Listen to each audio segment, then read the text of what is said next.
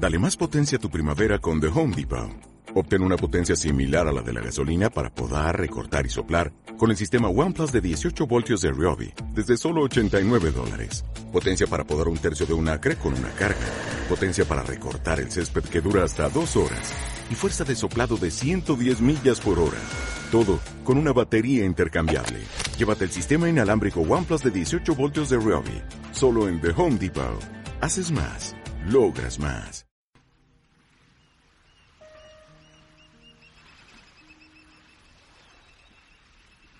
Hombre al agua. Texto de Vicente Blasco Ibáñez.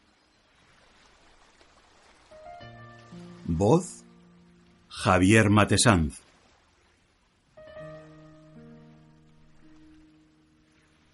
Al cerrar la noche salió de Torrevieja el laúd San Rafael, con cargamento de sal para Gibraltar.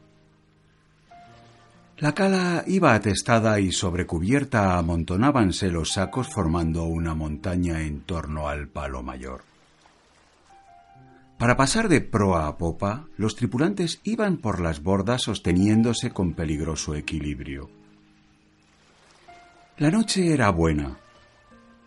Noche de verano. Con estrellas a granel y un vientecillo fresco algo irregular que tan pronto hinchaba la gran vela latina, hasta hacer gemir el mástil como cesaba de soplar, cayendo desmayada la intensa lona con ruidoso aleteo.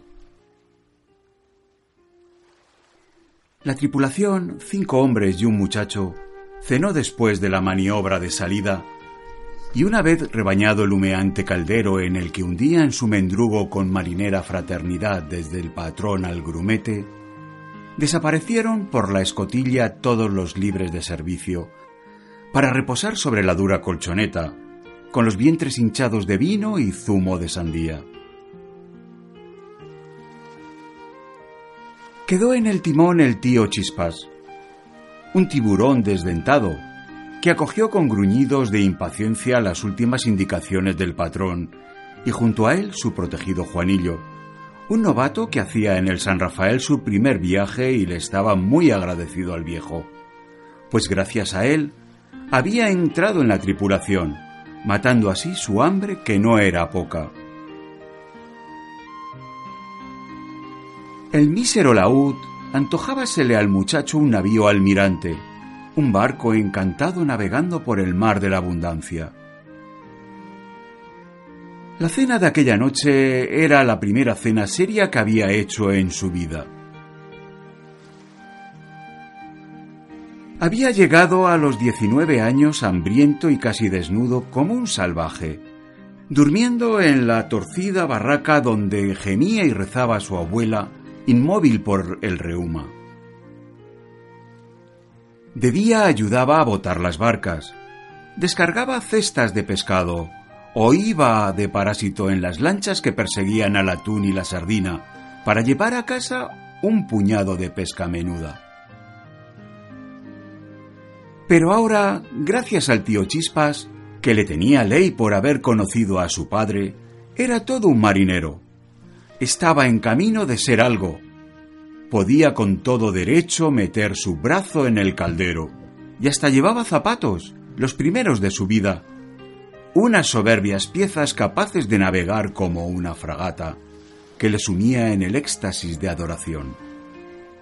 Y aún dicen que si el mar, Vamos, hombre, el mejor oficio del mundo.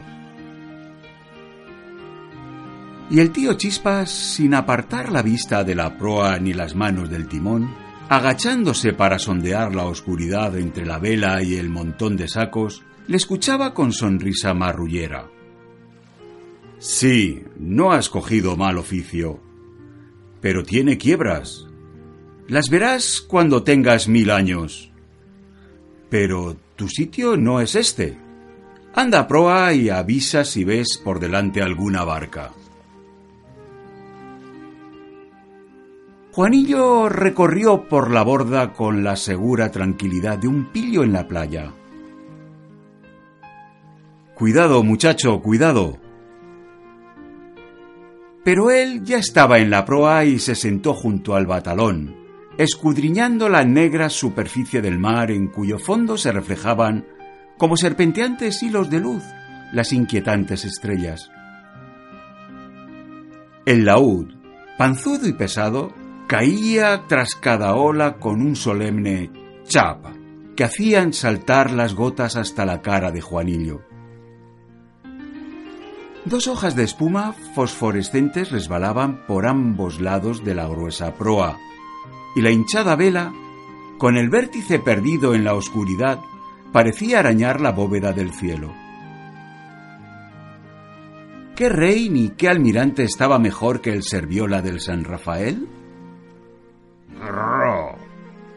Su estómago repleto le saludaba con eruptos de satisfacción. Vida más hermosa. Tío Chispas, ¿un cigarro? Ven por él. Juanillo corrió por la borda del lado contrario al viento. Era un momento de calma y la vela rizábase con fuertes palpitaciones, próxima a caer desmayada a lo largo del mástil. Pero vino una ráfaga y la barca se inclinó con rápido movimiento. Juanillo, para guardar el equilibrio, agarróse al borde de la vela y en el mismo instante ésta se hinchó como si fuera a estallar, lanzando al laúd en una carrera veloz y empujando con fuerza tan irresistible todo el cuerpo del muchacho, que lo disparó como una catapulta. En el ruido de las aguas, al tragarse a Juanillo, creyó oír este un grito.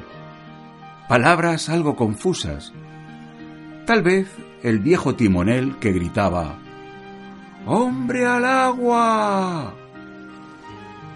Bajó mucho, mucho, atolondrado por el golpe, por inesperado de la caída, pero antes de darse cuenta exacta de ello, vióse otra vez en la superficie del mar braceando, absorbiendo con furia el fresco viento. ¿Y la barca? No la vio ya. El mar estaba oscurísimo, más oscuro que visto desde la cubierta del laúd. Creyó distinguir una mancha blanca, un fantasma que flotaba a lo lejos sobre las olas, y nadó hacia él, pero de pronto ya no lo vio allí, sino en un lugar opuesto, y cambió de dirección, desorientado, nadando con fuerza, pero sin saber dónde iba. Los zapatos pesaban como si fuesen de plomo. ¡Malditos! La primera vez que los usaba. La gorra le martirizaba las sienes. Los pantalones tiraban de él como si llegasen hasta el fondo del mar y fuesen barriendo las algas. Calma, Juanillo, calma, y arrojó la gorra, lamentando no poder hacer lo mismo con los zapatos. Tenía confianza, él nadaba mucho, se sentía con aguante para dos horas. Los de la barca virarían para pescarle. Un remojón y nada más. Pues que así como así mueren los hombres, en un temporal, como había muerto su padre y su abuelo, bueno. Pero en noche tan hermosa y con mar buena, Morir empujado por una vela sería una muerte de tonto. Y nadaba y nadaba, siempre creyendo ver aquel fantasma indeciso que cambiaba de sitio, esperando que de la oscuridad surgiera el San Rafael viniendo en su busca. ¡Ah, de la barca! ¡Tío Chispas! ¡Patrón! pero al gritar se fatigaba, y dos o tres veces las olas le taparon la boca. ¡Malditas! Desde la barca parecían insignificantes, pero en medio del mar, hundido hasta el cuello y obligado a continuo maneteo para sostenerse, le asfixiaban, le golpeaban con su sorda ondulación, abrían ante él hondas y movibles zanjas, cerrándolas enseguida como para tragarle Seguía creyendo, pero con cierta inquietud, que sus dos horas de aguante sí contaba con ellas. Dos horas y más nadaba allá, en su playa, sin cansancio. Pero era en las horas de sol, en aquel mar de cristal azul, viendo allá abajo, a través de fantástica transparencia, las rocas amarillas con sus hierbajos puntiagudos, como ramos de coral verde, las conchas de color rosa, las estrellas de nácar, las flores luminosas de pétalos carnosos estremeciéndose al ser rozados por el vientre de plata de los peces. Y ahora estaba en un mar de tinta perdido en la oscuridad, agobiado por sus ropas, teniendo bajo sus pies quién sabe cuántos barcos destrozados, cuántos cadáveres descarnados por los peces feroces. Y estremecíase al contacto de su mojado pantalón creyendo sentir el rozamiento de agudos dientes. Cansado, desfallecido, se echó de espaldas, dejándose llevar por las olas. El sabor de la cena le subía a la boca. Maldita comida y cuánto cuesta de ganar. Acabaría por morir allí tontamente, pero un instinto de conservación le hizo incorporarse. Tal vez le buscaban, y estando tendido pasarían cerca de él sin verle otra vez a nadar, con el ansia de la desesperación, incorporándose en la cresta de las olas para ver más lejos, yendo tan pronto a un lado como a otro, agitándose siempre en un mismo círculo. Le abandonaban como si fuese un trapo caído de la barca. Dios mío, ¿así se olvida a un hombre? Pero no, tal vez le buscaban en aquel momento. Un barco corre mucho, por pronto que hubiesen subido a cubierta y arriado vela, ya estarían a más de una milla. Y acariciando esta ilusión, se hundía dulcemente como si tirasen de sus pesados zapatos. Sintió en la boca la amargura salitrosa, cegaron sus ojos, las aguas se cerraron sobre su rapada cabeza. Pero entre dos olas se formó un pequeño remolino. Asomaron unas manos crispadas y volvió a salir. Los brazos se dormían. La cabeza se inclinaba sobre el pecho, como vencida por el sueño. A Juanillo le pareció cambiado el cielo. Las estrellas eran rojas, como salpicaduras de sangre. Ya no le infundía miedo el mar. Sentía el deseo de abandonarse sobre las aguas, de descansar. Se acordaba de su abuela, que aquellas horas estaría pensando en él y quiso rezar como mil veces había oído a su pobre vieja. Padre nuestro que estás... Y rezaba mentalmente, pero sin darse cuenta de ello, su lengua se movió y dijo con una voz tan ronca que le pareció de otro. ¡Cochinos! ¡Ladrones! ¡Me abandonan! Se hundía otra vez desapareció pugnando en vano por sostenerse. Alguien tiraba de sus zapatos. Buceó en la oscuridad, sorbiendo agua, inerte, sin fuerzas, pero sin saber cómo volvió otra vez a la superficie.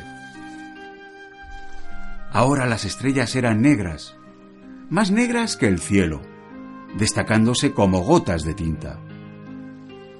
Se acabó, esta vez se iba al fondo de veras. Su cuerpo era de plomo. Y bajó en línea recta, arrastrado por sus zapatos nuevos, y en su caída al abismo de los barcos rotos y los esqueletos devorados, el cerebro, cada vez más envuelto en densas neblinas, iba repitiendo, Padre nuestro, Padre nuestro, ladrones, granujas, me han abandonado.